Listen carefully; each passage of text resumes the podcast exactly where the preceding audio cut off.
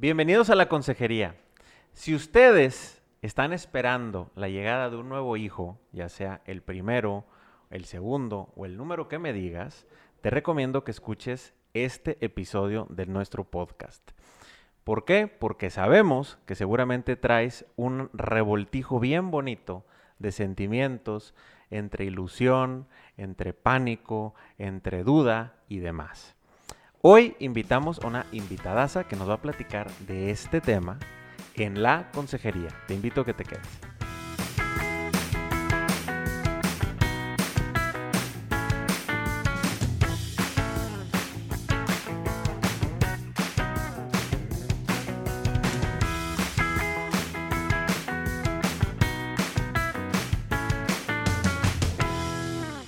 Soy Carla García y junto con Indalecio Montemayor transmitimos este podcast de la Consejería desde Monterrey, Nuevo León, México. El día de hoy tenemos de invitada a Patti Villarreal. Muchísimas gracias por estar aquí. Este, amiga de muchos años y pues un honor tenerte por aquí. Ella es licenciada en Psicología Organizacional, tiene una maestría en Asesoría Familiar y Mediación en la Universidad Pontificia de Comillas y está certificada en el programa Bringing Baby Home también Perinatal Mood and, Anxiety Disorders. Eh, da terapia individual de parejas, es mamá de cuatro, viene de una familia de siete hijos, que ya de eso es una gran experiencia. Este, y pues bueno, está muy especializada en este tema de la transición de ser pareja a convertirnos en padres, ¿verdad? Ser padres, ¿no? Y, queremos platicar justamente de eso en este podcast. ¿Cuál es la importancia, eh, sobre todo, que se involucren los papás, los varones en este, en este proceso? Y pues, ¿qué nos pasa también a, nosotras las mujeres, ¿no? Porque sí es un gran cambio, ¿verdad, Pati? Sí, bueno, primero que nada, gracias a los dos por invitarme. Es un tema muy cercano a mí. No nada más al ser la mayor de siete, me tocó ver a mis papás pues cómo cambiaba ¿no? el sistema familiar y la relación conforme venían llegando todos mis hermanos. Yo le llevo 17 años al más chico. Entonces imagínense que, me tocó el posparto de mi mamá yo estando en, prepa, ¿no? Ya casi entrando a la universidad. Entonces es un tema que desde entonces observé y que yo viví muy de cerca cuando yo me convertí en mamá por primera vez. Cuando yo supe que estaba embarazada, dije, pan comido, soy la mayor de siete. He cambiado pañales de la mayoría de mis hermanos, los he llevado al pediatra, los he regañado cuando llegaban más tarde de lo que debían y mis papás estaban de viaje. O sea, les puedo contar por una hora o más anécdotas. Pero el caso es que cuando yo eh, me embaracé, pues yo pensé toda la vida que me iba a tocar vivir esta transición aquí en, Monterrey, pero por motivos de trabajo estábamos viviendo en, en España, en Madrid. Entonces dije, bueno, va a ser pan comido, aunque ya no voy a tener aquí a mis papás. Tenía como muchas mamás que seguro me escuchan y papás toda la ilusión de lo que venía, pero a la hora de que me convertí en mamá y nació, pues hubieron muchos sueños o, ideas que se cumplieron, pero otras para las que yo no estaba preparada. Oye, padrísimo, Pati. Qué bueno que, que lo compartes desde esta perspectiva tan, tan tuya, ¿no? O sea, de tu experiencia, como dices, de ser hija y de, y de convertirte en mamá, que es muy valioso, yo creo, para todos los que escuchan, porque al final de cuentas, em, creo que cuando estamos ahí inmersos, crees que nada más a ti te, pasa y yo creo que las mujeres no me dejarán mentir, ¿no? Sentimos un poco que estamos ahí y, y que algo pasa, está mal con nosotros, porque como si fui mamá, como si tenía esta ilusión, ¿por qué no me estoy adaptando? ¿Por qué me estoy sintiendo de esta manera? Habrá quienes tienen incluso eh, un tema de una depresión posparto tal cual, donde dices, oye, sí necesitan un seguimiento y una, una atención, medicación, etcétera. Pero creo que antes de llegar a eso, aún así, el posparto es un, es muy difícil, es un periodo difícil, ¿no? Que, que muchas mujeres pues nos sentimos así como que, como que no embonamos y como que las cosas no están pasando como nosotros queremos, ¿no? Sí, miren, eh, pues e, esta, este es mi tema que me apasiona, me toca ver en consulta ya sea a parejas eh, todavía en su primer embarazo, hasta papás ya que tuvieron a sus hijos, y escucho varias cosas. Eh, la primera es cómo ya cambia la vida de la pareja aún durante el embarazo. Todas las pequeñas renuncias que empiezan a tener sin ya tener al bebé. Desde cosas tan sencillas o tontas como pues dejar de tomar, gente que le cuesta y gente que no, pero pues la alteración de sueño, ya ves que, que las mamás empiezan a despertar, sobre todo ya los últimos meses antes de tener al bebé, no duermen bien, me dicen, Pati, todo el mundo me dice que aproveche para dormir, pero me estoy levantando, ya no duermo tan profundo. Pues el cuerpo te va preparando. También otra cosa que escucho mucho es, es el cambio físico, de decir, toda la vida yo sabía que si comía de cierta manera, me iba a ver de cierta manera pero ahora por más sano que coma, mi panza crece todos los días y naturalmente, ¿verdad? Pero hay gente que, le cuesta más vivir esa transición corporal. Y luego ya por último, pero no menos, también todo lo que es el control de las emociones. Me dicen, Pati, yo no era llorona, ahora lloro por todo, ando mucho más sensible. A ver, cuéntanos tú cómo has vivido esto de las emociones, Inda, ya que estamos aquí. No, pues, o sea, yo creo que es más común que nosotros los hombres veamos lo físico. Pero lo que nos pega más, o sea, te esperas algo físico, un cambio físico. Pero el cambio de, a lo mejor, de, persona, a veces puedes llegar a decir, oye, me la cambiaron. sí. En este periodo de repente, oye, así no eras. ¿Qué quiso decir? o sea, así no eras, o esto no te, no, te pegaba, y demás, pues la realidad es de que eso, eso no te lo platican. No estás preparado para eso, uno como hombre. No, están, se van a burlar de mí, ahora sí, para, para que veas, Carla, que no es la única. No soy la única. No, en mi cuarto embarazo dije, ya de plano voy a hacer esto. Yo le iba a dar la sorpresa a mi esposo que, que estábamos esperando el cuarto, lo, lo, estábamos ya buscando, y decidí dárselo con una carta, y, y no se burlen los que están escuchando el podcast, pero le hice una carta de este, mi amor, te quiero mucho, felicidades, ahí viene otro bebé. Perdón por todo lo que voy a decir o hacer en los próximos meses. Te pido perdón por anticipado. Si alguna vez me pongo muy nefasta, vuelve a sacar la carta y vuelve a leer. Pero es verdad que ese descontrol un poco de las emociones causado por el cambio hormonal es muy difícil para la mujer. Yo, creo que existe en, en general mucho este, miedo por en general por, por hombres y mujeres de la, del tema de ser anormales. De, de, que, oye, ¿por qué estoy cambiando tanto? Esto no es normal. Y resulta que, mm, por lo que nos estás diciendo, Pati, es lo más normal. Sí. Tener tanta variación, ¿no? Al final de cuentas. Sí, completamente. O sea, el cuerpo te va preparando, por ejemplo, la oxitocina a la hora del parto está en su pico más alto. Esa hormona tiene que estar en altos niveles para lograr hacer esa conexión con el bebé. O sea, todo está perfectamente pensado, pero obviamente ese cambio, sobre todo los primeros papás que venían de una vida de recién casados o de ir y venir, levantarse a la hora que quisieran, empezar con esas pequeñas renuncias, eh, pues le, cuesta al matrimonio muchísimo. Y lo otro es a mí me tocó vivir un primer embarazo sin redes sociales, sin pantallas. Entonces la transición a la paternidad de vista o de cara a las redes sociales es mucho más difícil porque te estás todo el tiempo comparando en un parámetro de si es normal, no normal, en likes o no likes. Si tu experiencia está siendo como la de los demás, está siendo más extraordinaria o menos. Y eso mete mucha presión a los nuevos papás. Oye, Pati, y, es cierto, ¿verdad? Porque nosotros, yo creo que también eh, es un poco la experiencia de, nosotros, como dices, de cero pantallas a pantallas, ¿no? Este, que las nuevas generaciones están acostumbradas a eso. Entonces están acostumbradas como a esta apariencia, a esta expectativa, a lo que ellos ven, a lo que alguien presume que hace y dice, me explico, porque ahora también se ponen muy de moda estos blogs de mamás y, y hay quienes comparten su experiencia desde lo imperfecto hasta cómo, o sea, decir, cómo le hago para sortear mi día como muy naturalmente, como, como diciendo, esta, esta, soy yo y así pasa la vida y, no pasa nada. Y hay otras eh, personas que lo hacen como desde esta postura de cómo lo puedes lograr todo, ¿no? Entonces, al final de cuentas, creo que ese nivel de ansiedad que se refleja hacia estas nuevas generaciones que, que creen que tienen que cumplir esas expectativas porque en pantalla, eh, porque hay bloggers, porque hay influencers y porque hay otra gente que, que, que, lo puede lograr y que lo hace, y entonces se están comparando continuamente, es meterle todavía más ruido a lo que ya de por sí pasa, ¿me explico? A lo, a lo que ya de por sí este, ocurre, pues.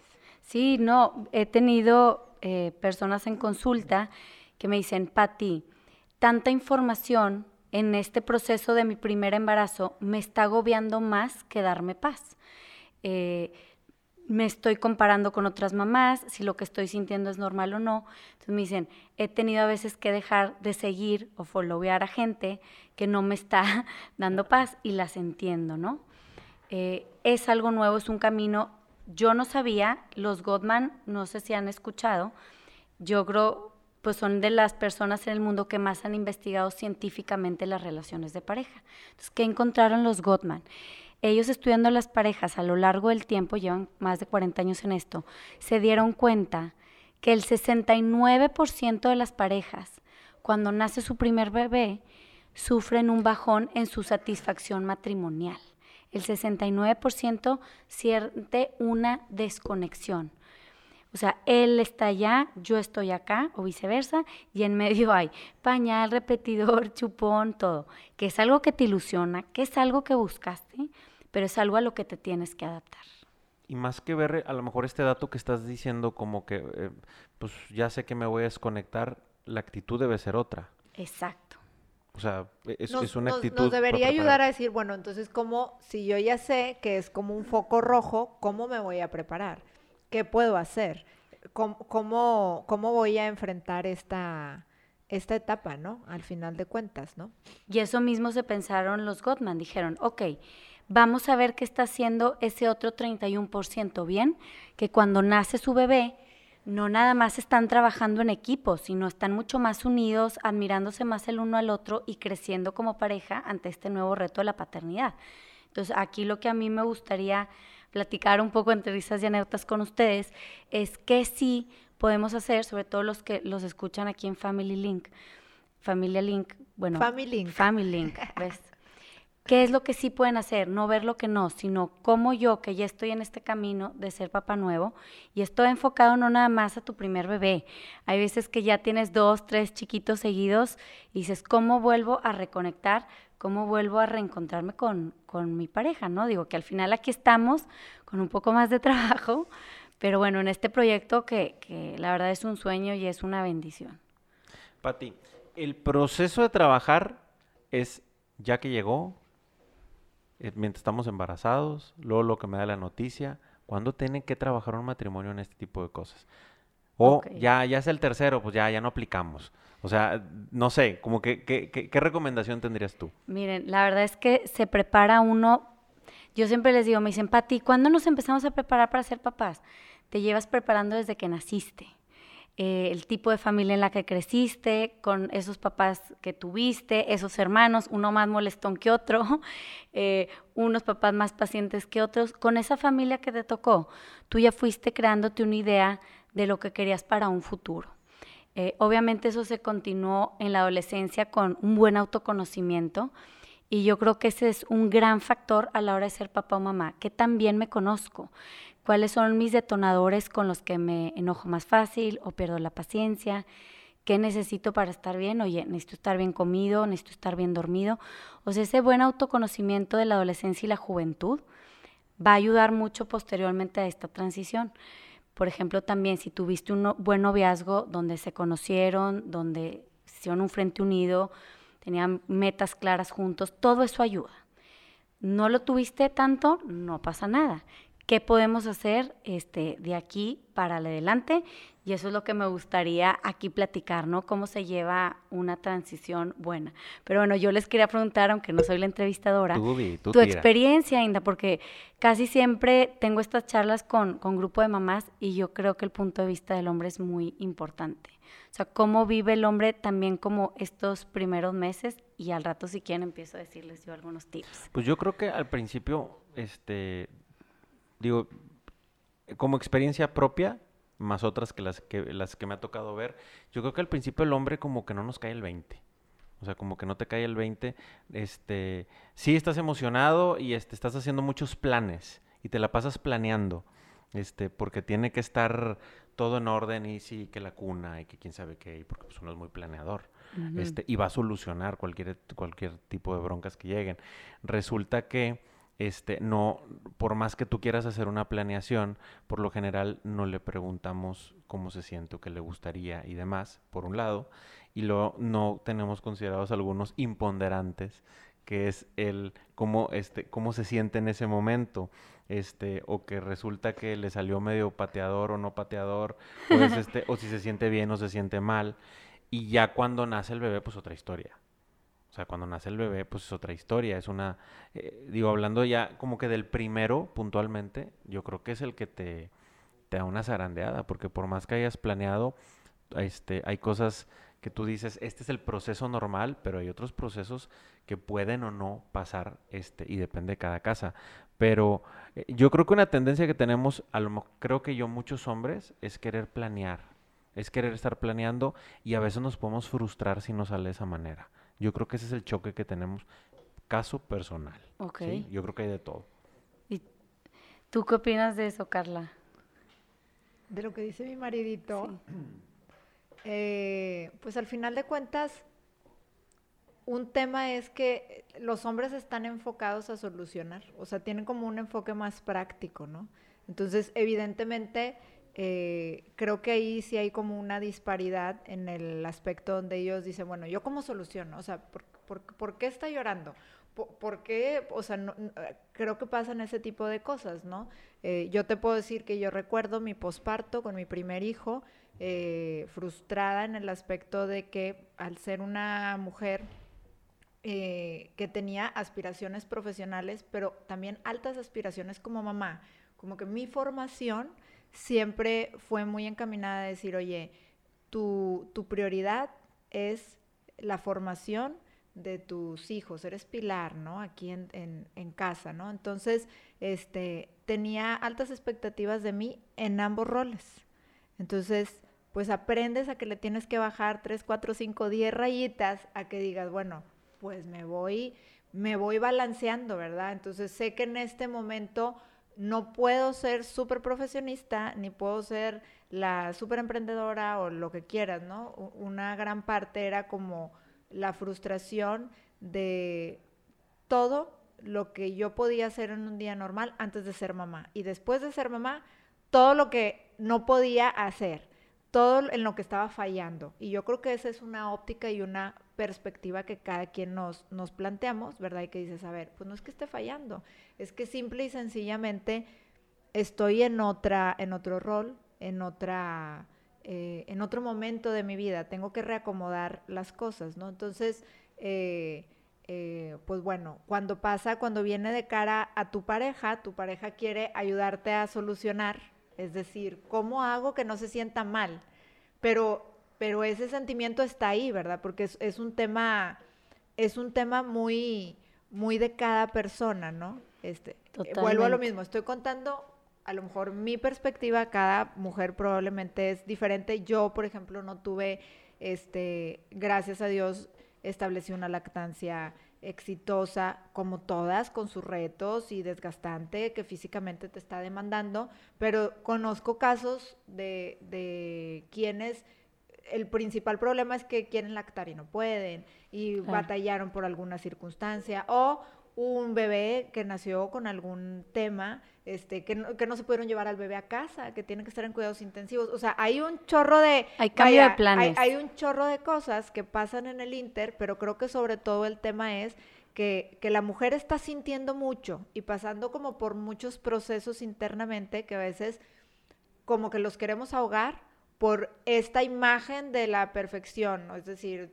tengo que lograrlo y ser la super mamá y ser la super profesionista y la super esposa y a veces ahí nos estamos ahogando nosotras solas al no acompañarnos, al no externarlo y, y obviamente de cara al marido es ¿cómo arreglo esto? O sea, ¿cómo hago que ella esté feliz? Porque esto es lo que queríamos y las cosas no se están dando como, como, quisiéramos.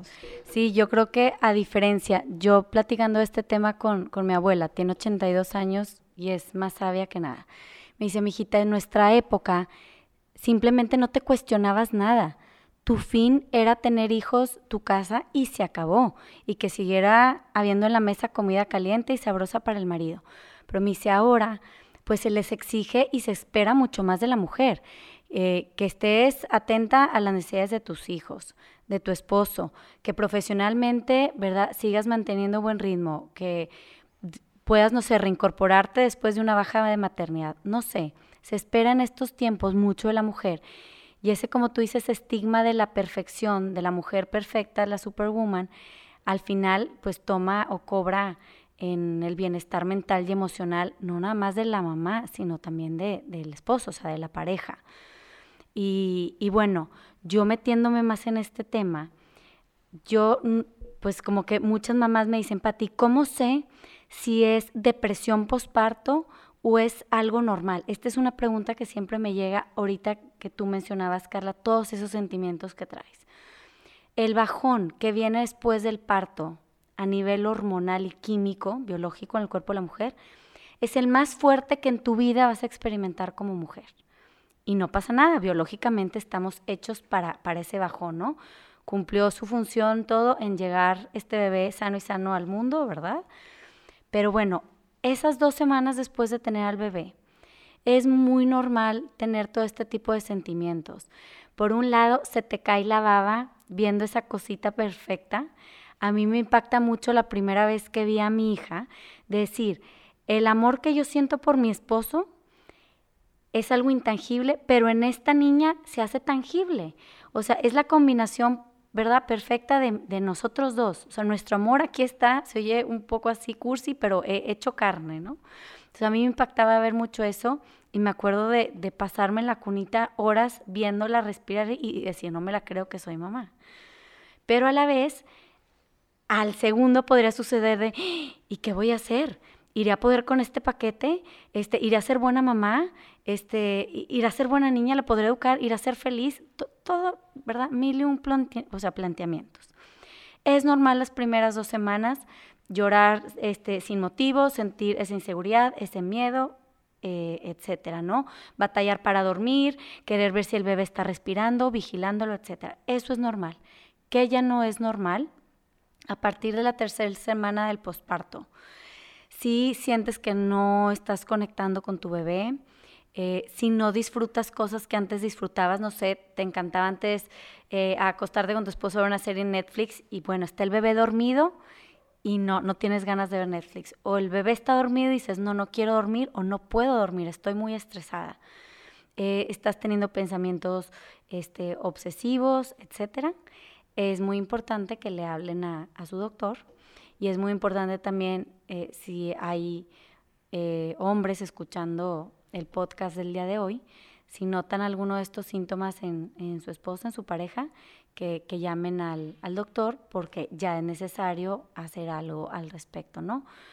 Es súper normal, no pasa nada pedir ayuda, pero sí hay que hablarle al médico para que el proceso de la adaptación a ser nuevos papás sea mucho más alegre y más relajado sin, sin tener la hormona que no está jugando a nuestro favor eso requiere la atención del esposo. O sea, es así como que lo que quiero subrayar ahorita, porque estás hablando también ahí del involucramiento en saber qué está pasando. A veces este, creo que también el rol de nosotros es que pues, nosotros no tenemos esa incapacidad, entre comillas, y, este, y, y, pues tú sigues con tu rol del día a día y no estás, con, no estás en, ese mismo contacto. Y, y, a veces cuando llegamos a, la casa, pues vas prácticamente con el bebé y no le estás preguntando nada de este tipo de cosas como para estar atento. Entonces, hablas de después de tres semanas, como que estar un poquito más finos. Sí, ya para el, empezando la tercera semana, acabando la segunda, ahí, o sea, hay que poner mucha atención. Y es bien importante y el involucramiento del papá. ¿Por qué a veces muchos papás no se involucran? Es algo que me preguntan, Pati. ¿Por qué? Eh, suceden varias cosas. Uno, el hombre, y tú me lo podrás corroborar, Inda, eh, no vive el embarazo igual que la mujer. Ustedes son como un poco espectadores de lo que está sucediendo. Obviamente le hablan al bebé, pueden tocar la panza, acompañan a la esposa a todas las citas del doctor, eh, arman la cuna, cargan, hacen, y eso es increíble. Y para una mujer, pues es como, como una gran satisfacción decir, estamos en esto juntos, ¿verdad? No estoy sola en esto. Pero a la vez no lo están viviendo en primera persona como nosotros. ¿Qué pasa en el posparto con el papá? Generalmente, sobre todo en nuestra cultura latina, eh, las mujeres, gracias a Dios, tendemos a apoyarnos mucho en otras mujeres, en tu abuela, en tu hermana, en tu mamá. Hay gente ya a tu alrededor apoyando, ¿no? Entonces muchas veces el chavo dice, no, pues mi esposa ya está muy apapachada y mucha gente ha dándole durante el día, pues no es necesario que, que me involucre tanto. Puede ser también, a muchos hombres les pasa, pues hay que pagar la cuenta del hospital, empiezan a llegar pues lo, lo que pagaste en el doctor. Eh, Las visitas al pediatra, todo. los pañales. claro, empieza la carga económica de un nuevo miembro de la familia y muchos hombres dicen, ¿cuál es la forma de, de ganar más dinero, de, de, de, apoyar mejor económicamente a mi familia? Entonces muchos de ellos empiezan a trabajar horas extras, eh, agarran un segundo trabajo, emprenden algo para compensar ¿no? los nuevos gastos y, pues pasan más horas fuera de casa, si antes llegaban a las 6, 7, pues igual ahora llegan a las ocho y media y pues la, la esposa lo, lo, empieza a resentir. A veces también nosotros, Carla, no sé si te pasó, que como tú estás ahí todo el día con el bebé, tú ya sientes que sabes más, ¿no? No, no, no, yo, yo los calmo mejor, ¿no? Así no se cambia el pañal. Entonces, el papá que al principio traía toda esa iniciativa de poder participar en la crianza, se siente un poco desplazado o hecho de menos porque no lo puede hacer igual de bien que su esposa. Claro. Y bueno, y yo creo que también un tema es eh, sobre todo la alimentación, ¿no? Que, que, si la mujer está amamantando, o sea, como que, como que desde ahí dicen, bueno, es que hay algo, este, eso no lo puede suplir, este, no lo puedo suplir, ¿verdad? Si, si estamos este, optando por, por dar seno materno, pues como que, como que empieza un, de ahí ya el bebé, el chiquito se arrulla con la mamá, etcétera, etcétera. Entonces, este tema de la alimentación al final de cuentas también como que marca, marca, puede marcar más bien, no digo que sea así, pero es como más natural, ¿verdad? Este, que dices, pues la mamá pasa más tiempo porque pues está ahí, ¿no? Está, está pegada con el chiquito, este, le está dando de comer, ¿no? Sí, como, como, o sea, a mí me gustaría, bueno, que me contaras tú, y ahorita les digo las estadísticas, ¿cómo fue para ti, Inda, la evolución a la paternidad? O sea, el irte sintiendo poco a poco papá. Híjole, es que más del primero, yo creo que más del primero, este como que es muy lento. Yo, yo, yo, yo creo que como que agarrar la onda, así como, como comúnmente dices, como que te tardas un poquito más. Como que también el hecho de que este, agarras una posición un poco cómoda, de decir, pues el bebé depende totalmente de la mamá, ¿sí? Y luego llegan 20 mil visitas y las abuelas casi siempre son las expertas y ellas sí saben cómo y tú no sabes. Y haz de cuenta que te sientes a veces de que lo vas a quebrar, este, si tú lo traes, porque te sientes que eres muy tosco. Este, como que revuelto una postura de comodidad, pero también de, de no saber.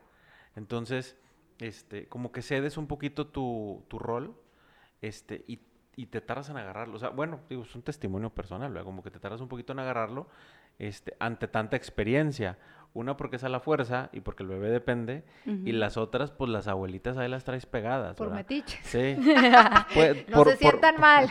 Por la razón que sea, pero las, las, las, Pero hay una línea delgada. No, claro, y, y, depende. Si es el nieto mayor, pues... Con mayor razón. Con mayor razón, ¿verdad? Entonces, este, creo que el entrarle ya como que al rol no es de la misma manera. No, no creo y creo que el ambiente, depende cada quien su circunstancia, no te lo exige también, que te pongas las pilas.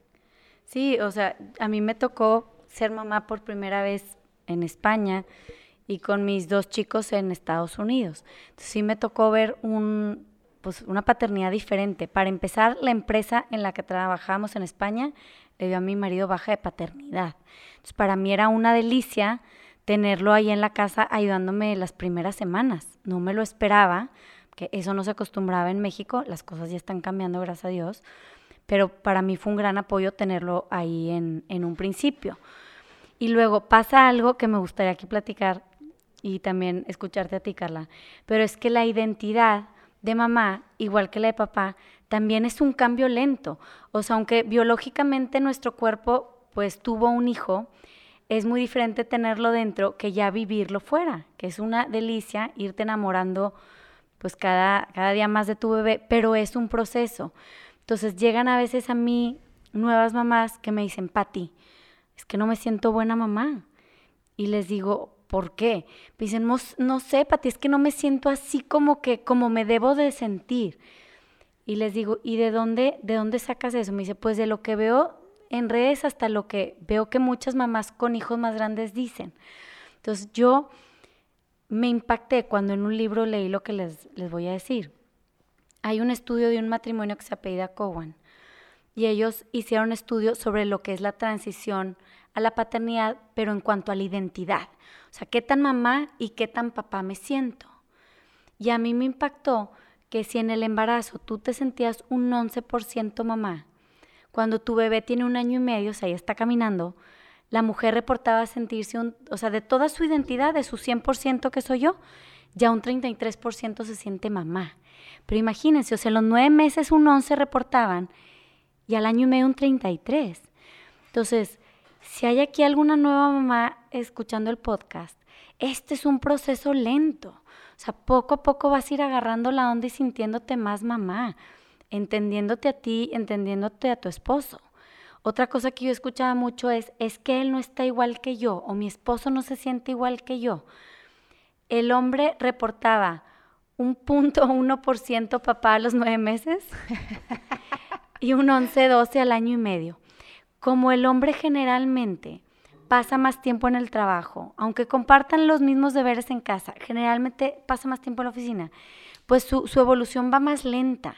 Entonces a veces como matrimonio o pareja pues hay esa fricción de, eh, ¿por qué no te siento igual que yo?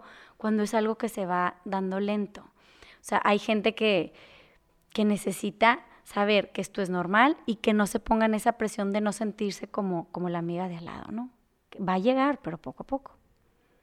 El, el, el, el tema, Pati, también, este, así como que, como que causa así como que medio revuelo, es el tema de los roles. O sea, eh, ya, ya, ya teníamos claro antes de tener a, nuestro, a nuestro hijo, qué es lo que hacíamos cada quien.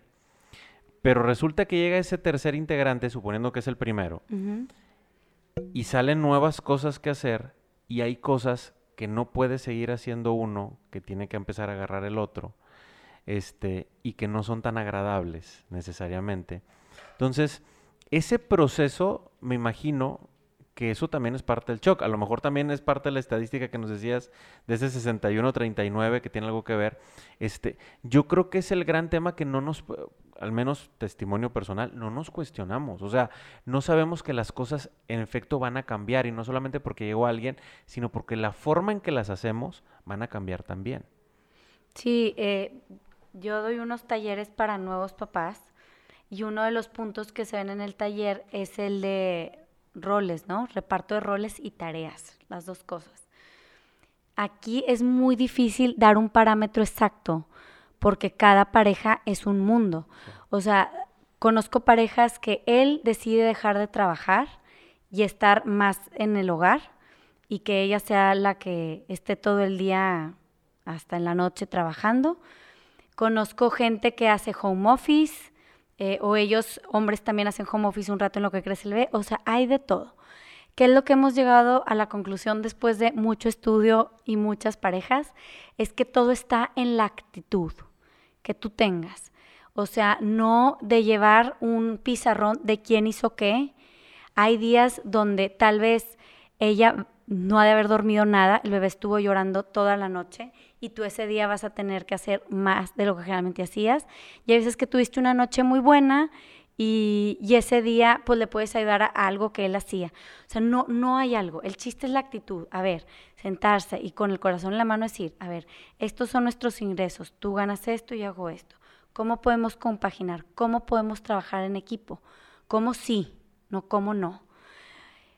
Hablando, por ejemplo, un rol tradicional, de que una mamá decida quedarse un rato en la casa unos meses de baja de maternidad o trabajar menos o lo que sea, ahorita que tú decías de la lactancia, Carla, chiste está en la actitud, ok, tú no vas a dar pecho, eres hombre, pero puedes asomarte en el cuarto y decirle, oye, te traigo un vaso con agua, porque da mucha sed cuando das pecho. Eh, oye, te prendo la calefacción, está muy frío, te traigo una colchita, te acerco el reposapiés. O sea, el chiste es cómo yo conecto con mi esposo, cómo yo conecto con mi esposa en esta nueva realidad de ser papás y cómo sí logramos que esto funcione en nuestra realidad personal de parejas, porque llegan muchos y me dicen, es que mi suegro opina, mi mamá opina, y le tienes que dar gusto a todo mundo. A nuestros papás y abuelos les tocó vivir una transición a su manera, como en esas épocas tocó. Aquí en el 2020 funciona distinto. Vamos a sentarnos y vamos a trabajarlo en positivo. No sé si, me expliqué.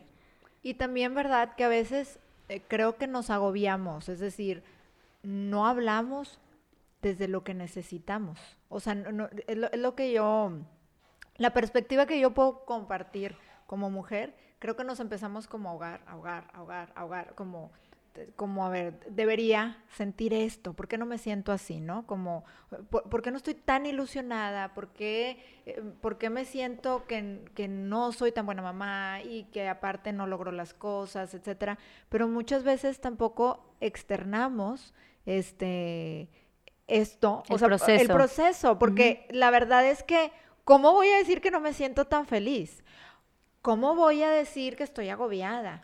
¿Cómo voy? O sea, en, en, realidad, y bueno, y la realidad es que pues tu pareja es ese cómplice, este, es esa persona eh, que, con el que tienes toda esa apertura y esa eh, confianza, ¿verdad? Este, ese confidente que elegiste para tu vida y dices, bueno, pues ahí es momento de abrirte y de decir, ¿sabes qué? O sea, de verdad, me siento frustrada, me siento agobiada, me siento cansada, este, y, y, y, también hablar de las necesidades, porque luego se vuelve más como el conflicto de que mis expectativas no se cumplen, pero pues estoy queriendo que el otro adivine cómo me siento. Lo que, lo que, cómo me siento y lo que, lo que estoy queriendo, ¿me explico? Entonces dices, pues no, o sea, la, la realidad es que no va por ahí, ¿verdad? Tenemos también que relajarnos y expresar y, y comentar, ¿verdad? Oye, necesito esto, me gustaría tal,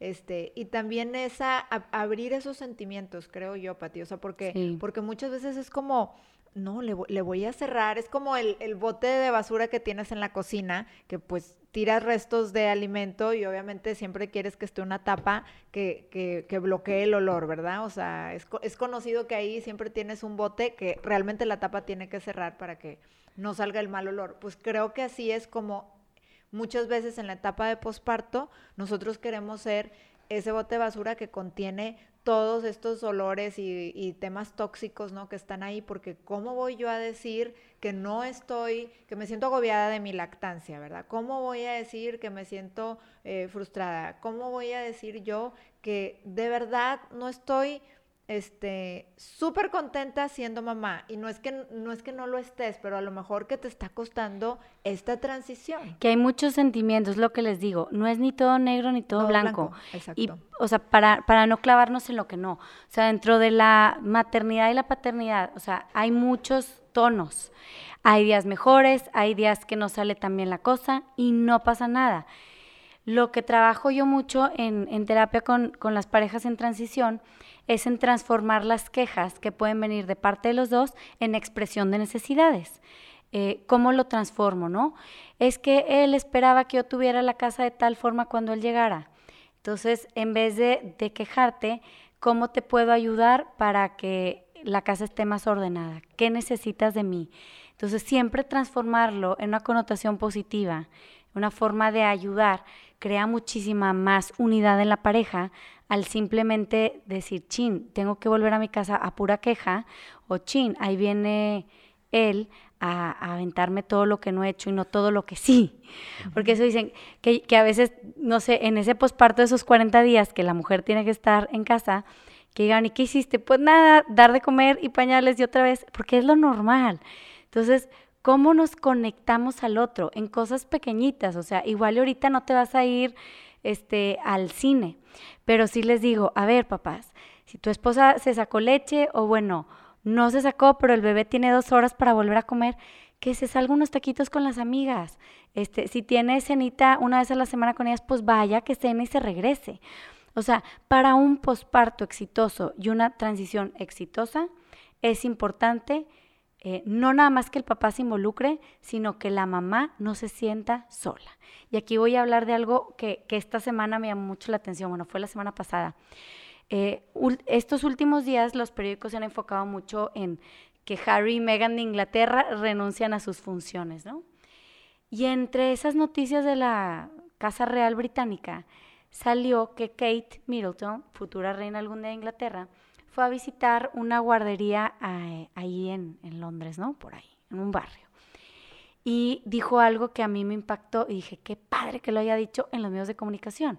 Estaba ahí viendo a las mamás y a los papás hombres jugar con sus hijos, ¿no? Y dijo que cuando ella tuvo al príncipe George, eh, se sintió muy aislada de todo y como, como alejada. O sea, aislada y alejada, cut out. Esa fue la palabra que usó y era, e, eso fue pues como encabezado de algunos periódicos en internet, ¿no? Dije, qué padre. Eh, es normal de repente sentirte aislada, o sea, y si me están escuchando no crean que todo va a ser así, pero bueno, sí son al menos 40 días donde el cuerpo te pide descanso. Entonces, la gente que está alrededor de la nueva mamá, ¿qué puede hacer para que no se sienta aislada, para que se sienta conectada al mundo? Pues a ver, vas a ir a visitar a tu amiga que tuvo bebé, pregúntale a la mamá cómo se siente ella. O, o si el bebito está dormido, oye amiga, yo aquí le echo un ojo, métete a bañar, no pasa nada, aquí estoy. O sea, cómo yo como hermana, amiga, pareja, etcétera, hago que la mamá se sienta, ¿verdad? Conectada. Yo una vez, digo, no era el posparto, pero eran los primeros meses de mi bebé. Se enfermó muchísimo, pues, en Madrid, el clima de enero gélido, y, y, mi gorda, pues, ¿verdad? O sea, con una tos horrorosa, mocos, y pues yo me encerré. O sea, yo creo que ya era como el cuarto día, este, ya las calenturas mejor, pero llegó mi esposo al departamento, me vio, yo creo que parecía Juana la loca, no sé. Me dijo, Patti, métete a bañar, arréglate y vete con tus amigas. Te lo juro, me urgía platicar y salir y respirar y caminar por la calle, ¿no? Entonces tampoco tiene que ser tan extremo, ¿verdad? El posparto. Pero oye, bueno, este, va, va a ir al pediatra el bebé. Oye, pues nos quedamos ahí un ratito en la cafetería del hospital, ahí en, en la concha, el pan dulce, el cafecito, lo que pueda la mamá, y ya nos vamos. 15 minutos. Se toma un cafecito de afuera, ven gente pasar y se regresan a la casa en esas primeras citas del bebé. O sea, encontrar formas creativas de, de seguirnos conectando con, con los demás. Con los demás. Oye, Pate, y, y bueno, y justamente, por ejemplo, tú que estuviste lejos, que ahorita decías, oye, importa mucho eh, esta, tribu. esta tribu y este apoyo que tienes. ¿Tú en, en, quién te apoyaste? Digo, puede ser que probablemente sí te fueron a visitar, pero pues no es eterno, ¿verdad? Tus familiares puede que te vayan y te visiten, pero esa estadía no es eterna y, y al final de cuentas, pues lo que resta son personas que no son tan familiares a ti, ¿no? Y aparte tenías este eh, poco tiempo, por así decirlo, allá, ¿no? Mira, eh, me toca dar también este, terapia a distancia con nuevas mamás que están en, en, una situación de expatriación, ¿no? Viviendo en otra parte del mundo. Y eso es lo típico. A ver, Pati, o sea, ya, ya pasó la cuarentena, ya estoy con mi bebé. ¿Cómo logro conectar con o hacer esa tribu del otro lado del mundo, lejos de mi familia, ¿no? Que al final pues no tienes que estar del otro lado del mundo. Hay gente que, vive en una ciudad fuera dentro del mismo país y no pasa nada. A mí lo que me ayudó mucho es encontrar un grupo de mamás que estén viviendo lo mismo que tú. Puede ser grupos de lactancia, grupos de estimulación temprana, escuela para padres, etc. Hay de hecho en algunos países como Estados Unidos donde algunas iglesias tienen también sus grupos de mamás. Entonces, a todas las que están viviendo esta situación lejos de su país, yo creo que ese es un muy buen inicio. Eh, le ha jalado a mucha gente a mi alrededor, eh, a muchas nuevas mamás que ahorita veo a distancia. Es, o sea, ve, pregunta a qué horas son las clases, yoga con bebé, este, pilates con bebés, lo que exista ahí. Pero Danza bueno, con bebés, lo que sea, danza que con bebés, sea. hay muchas cosas, ¿no? El chiste es salir de tu casa y conectar con otras mamás y compartir, pues, esta transición que al final todo el mundo le está viviendo, este, igual que tú. Oye, Pati, y yo me quiero enfocar en un tema que, que, porque ahorita hemos hablado mucho de la parte emocional y esto tiene impacto emocional pero físico, ¿no?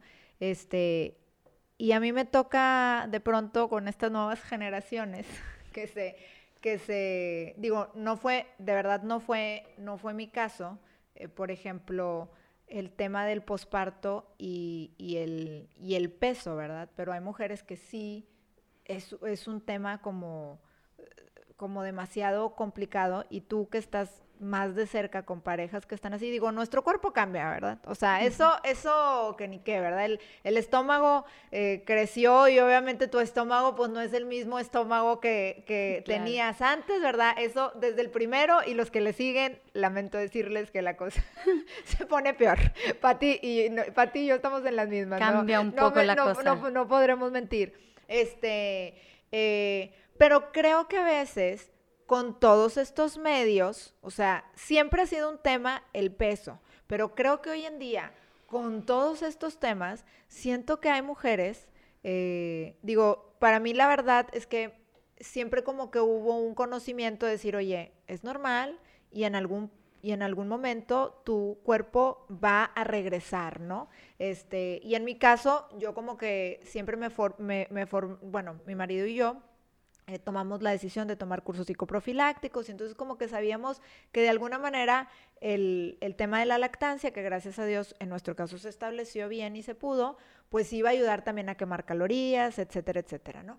Este, no, nunca lo vi como un tema en lo particular, pero yo hoy en día veo que muchas mujeres, este, y como, como te lo ponen, ¿no? Oye, tienes que hacer tal dieta y tienes que no sé qué, y entonces como que aparte de todo lo emocional que puedan traer, como el tema del factor este, físico, de cómo está su apariencia y qué exigencia tengan de regresar a un peso ideal, y los que nos están escuchando no me ven, pero yo lo pongo entre comillas, porque ¿qué es ideal, verdad? O sea, acabas de tener a un bebé, ¿verdad? O sea, tu cuerpo se está este, adaptando. Muchas veces hasta se dice que realmente el posparto eh, dura un año, o sea, no la cuarentena, porque dicen, ay, no, a los 40 días, y hay quienes sacan sus estadísticas que a tal fecha deberías de pesar exactamente lo mismo, lo cual no es cierto. El cuerpo de cada mujer, hab- habremos unas que no batallamos, habrá otras que sí batallan y mucho, este, pero luego cre- creo que hay mujeres como muy enfocadas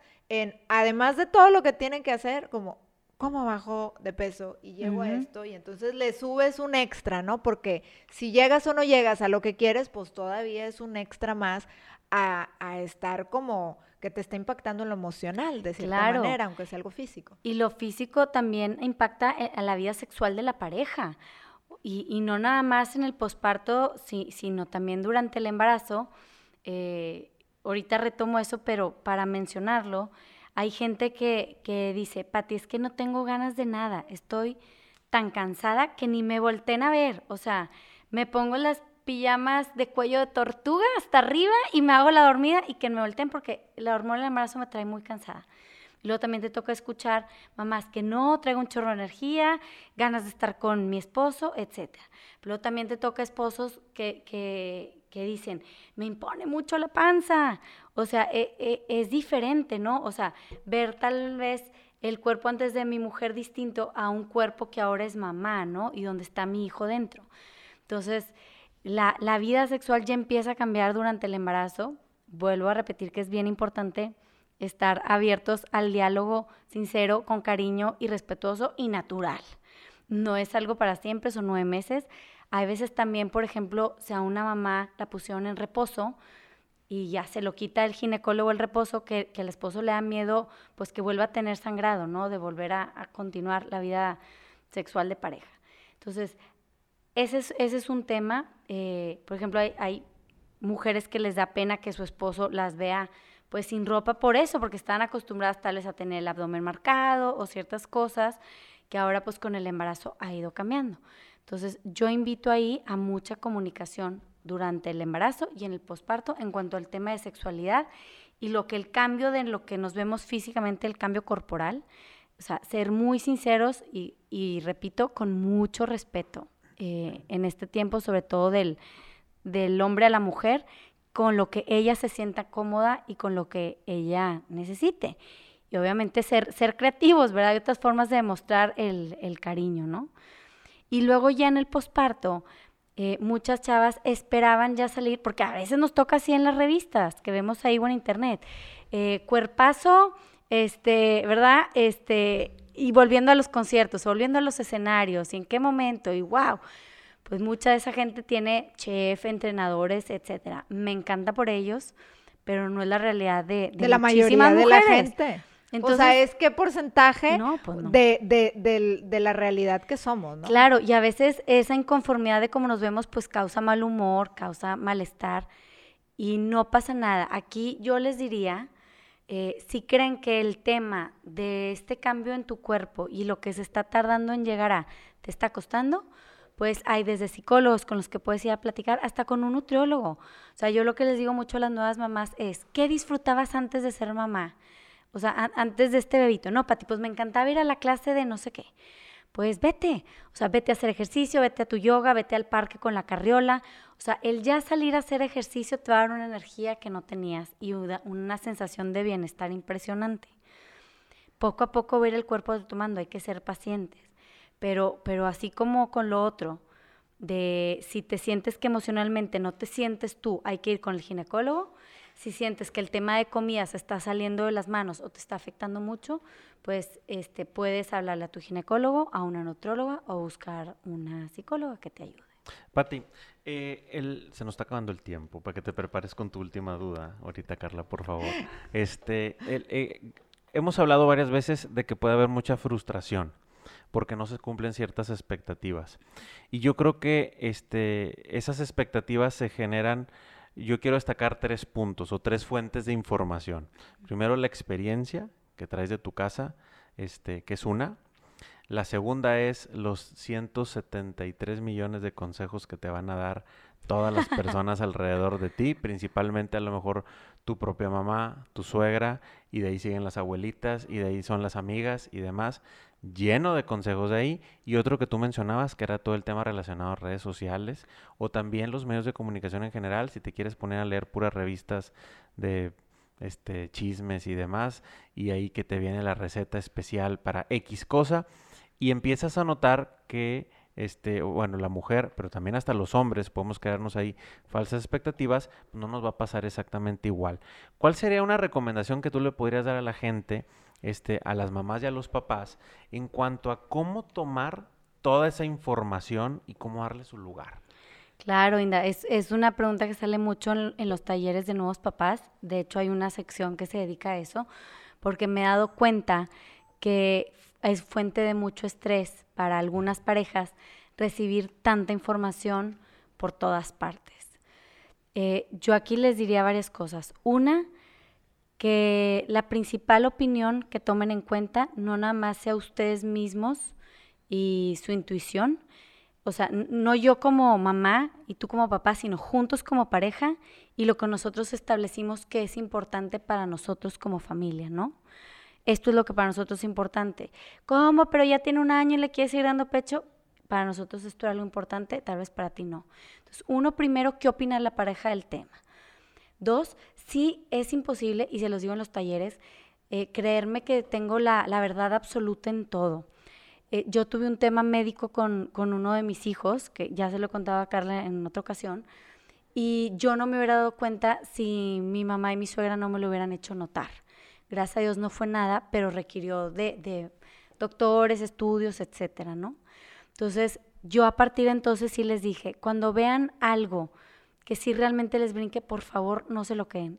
porque este niño no estuviera así de bien si no hubiera sido gracias a su prudente pero sabio observación, o su sabio consejo.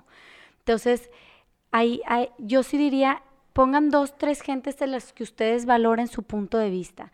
Oye, valoramos mucho el punto de vista de esta pareja de amigos que admiramos un chorro. Bueno, ante la duda, pregúntenle a esa pareja. Los dos están de acuerdo, los admiran, vayan oye, nuestro pediatra nos encanta, valoramos mucho su opinión, pues bueno, que esa sea otra fuente importante. Pero encuentren dos, tres personas, tampoco más, que ustedes valoren su punto de vista y escuchen ante la duda, ¿no? Pero al final ustedes son los que conocen a sus hijos y su realidad y su familia y van a hacer eso. Pero sí, yo al menos en mi caso y en los de muchos, si no hubiera escuchado esa sabia voz de, de mi mamá y mi suegra, pues la historia de uno de mis hijos sería muy distinta. Claro. Eh, yo me gustaría, así como para ya cerrar, eh, la importancia de una transición exitosa va a ser una comunicación y un diálogo abierto, respetuoso y sincero con la pareja. Eh, otro de los éxitos, que la mamá no se sienta aislada o sola, sino tener esa tribu de apoyo que esté con ella en todo este proceso. Tres, que el papá, y no menos, esté súper involucrado eh, con su esposa, con su bebé y en todo lo que se vaya presentando, porque pues este es un camino para toda la vida, ¿no? Increíble que tienen la fortuna de vivir, pero juntos se van a ir adaptando y creciendo, ¿no? Un papá involucrado. Y lo último es aprender también a, expresar sus necesidades eh, no tanto en quejas, sino como una expresión sana, para que juntos vayan viviendo esa transformación bien. Y lo último es quítense el, estigma de la perfección, metan mucho humor, ríanse, se pipió el bebé y disparó por todo el cuarto, ja, ja, ja, ja, ja. Cambió todas las este, sábanas. Sí, cambia todo. Me tocó una vez eh, en un desvelo dar el, el biberón podrido en vez del bueno. No, nos podíamos ir aquí. Una vez bauticé uno de mis hijos, yo siempre duermo con un vaso al lado de mi cama. Entonces ¡eh! empezó a llorar a la hora que muevo así la mano, todo el agua encima. Ah. En fin, hay mil anécdotas, ríanse, gócenlo. O sea, hablamos ahorita de tal vez muchos cambios, pero es normal, no pasa nada. Al rato eh, va a pasar, se van a reír, crecen muy rápido. Ya, ya mi grande tiene 12 años. Eh, solo, por favor, este, gócenlo y no se sientan solos pidan lo que necesitan, comuníquense y bueno, pues cualquier cosa, luego Carla e Inda les, les dejan mis datos y cualquier duda me pueden mandar siempre un correo. Pues mejor dínoslo tú. Mejor dinos tú. Los datos de así, de una vez, digo, vamos, para que nos dé el comercial completo. Y aparte los datos de contacto, pues a ver si ahorita, digo, tú te dedicas y haces, tienes un taller este, que tiene que ver con esta transición de ser, de ser pareja ser padres, que nos platiques también si tienes algo en puerta, este, y más o menos cómo funciona este taller que tú brindas a las parejas, ¿verdad? Claro, miren, el taller se llama We as Parents, nosotros como papás porque ese nosotros va a seguir existiendo y de hecho algo en lo que yo me enfoco mucho en los talleres es que los hijos están un ratito en la vida matrimonial, va a ser más tiempo en el que pasen no siendo papás. Entonces es muy importante no desconectarse como matrimonio en esta etapa de la transición, sino ir creciendo juntos. Entonces en estos talleres que doy hablamos mucho de la transición a la paternidad. No es así como que irme a escuchar no sé cuántas horas seguidas, es un taller entonces yo hablo un poco y se trata de que la pareja también dialogue y trabaje en su relación ante este nuevo reto que es la parentalidad. Eh, mis redes son eh, arroba ese es mi Instagram. Mi página de internet es www.amarapsicología.com. Ahí pueden encontrar eh, pues mi correo, en mi WhatsApp, por si tienen alguna duda. Y el próximo taller es el 7 de marzo. Se hace dos veces al año, una vez en primavera, otra en otoño. Y bueno, pues es una oportunidad muy padre de crecer, también de compartir un poco este nuevo camino con otros papás y de ver que no pasa nada, que esto es increíble y que vale cada segundo la pena. ¿Y el taller puede asistir gente que apenas va a tener su primer hijo o gente que ya tuvo algo, a lo mejor otros, ¿no? Muy buena pregunta. Sabes que sí, pueden venir desde que están embarazados hasta papás con hijos de 0 a 4 años. O sea, he tenido papás que ya tienen tres hijos seguiditos, que dicen, Pati, nos surgía un break de hijo tras hijo tras hijo y reencontrarnos, ¿no? Qué padre. Este, y de eso se trata, que no se tengan que reencontrar, sino de, de juntos acercarse y encontrar formas y herramientas concretas para vivir esta transición de forma sumamente plena. Pues todos los que nos, nos, nos han escuchado, Yo espero que se queden con el mensaje, más que hacer un tema de, de, pánico de todo lo que puede llegar a pasar, que se queden con el punto positivo, que te puedes preparar para hacerlo llevadero esto, que no es un tema de miedo, que no es oscuro, que no es este eh, un castigo ni nada por el estilo, al contrario, tienes mucha satisfacción. Claro, es una transición simplemente eh, que te hace crecer como nunca. Yo me acuerdo eh, la primera vez que tuve a mi bebé, o sea, toda la vida uno ha querido luchar contra sus defectos, ¿verdad? A nadie nos gusta, pero ya que tienes a tu bebé, si dices, de realmente tengo que ser la mejor versión de mí misma, porque necesito guiar a esta persona este, toda su vida y tengo que ser yo esa persona que, que, admiren, que quieran, que sepan que cuentan conmigo, ¿no? Entonces, para ser esa persona eh, plena, también necesitamos ofrecer un matrimonio pleno, ¿no? Al final el matrimonio es el que va a como pintar ese ambiente en la casa. Si los papás están bien, el bebé va a estar bien. Y el mejor regalo que le puedes dar a tu bebé es unos papás que se quieren y se apoyan. Ese es el mejor regalo, no la mejor cuna, la mejor carriola o el baby shower más espectacular. Es unos papás que se quieren, se apoyan y trabajan en equipo. Entonces, aquí estoy para lo que me necesiten. Eh, gracias por invitarme y cualquier cosa, pues feliz de volver a venir a platicar. Gracias, a ti, gracias por darte el tiempo, por acompañarnos, por darnos mucha luz y hay que subrayar toda esa frase final que... Unos papás que se quieren y apoyan es el mejor, regalo. para su bebé. No la cuna, no la carreola nice que se gira y que se deshace y quién sabe qué. El zapatito coquetón. Todo, todo, de todo puedes prescindir. Sí, pero, una casa alegre, donde los papás trabajan en equipo, donde están juntos en el mismo barco, en la misma dirección, no tiene precio. Nos quedamos con esa. Gracias. Con todo lo que nos has dicho, mil gracias por acompañarnos. Y a todos ustedes que nos acompañaron en este podcast, les recordamos todas nuestras redes sociales. Pueden encontrar este podcast todos los jueves.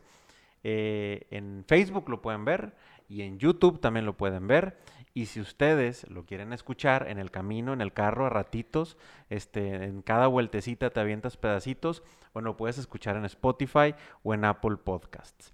También pues nos puedes seguir en todas nuestras redes sociales, que te vamos a compartir algunos fragmentos de esto que platicó Patti, ya sea en nuestro Facebook, ya sea en nuestro Instagram, ya sea también en Twitter, ya sea también en cuál se me está yendo, en TikTok también, este, para todos los chavos este, que les gusta, o algunos chaburrucos que andamos por ahí metidos, este, también nos pueden ver por ahí.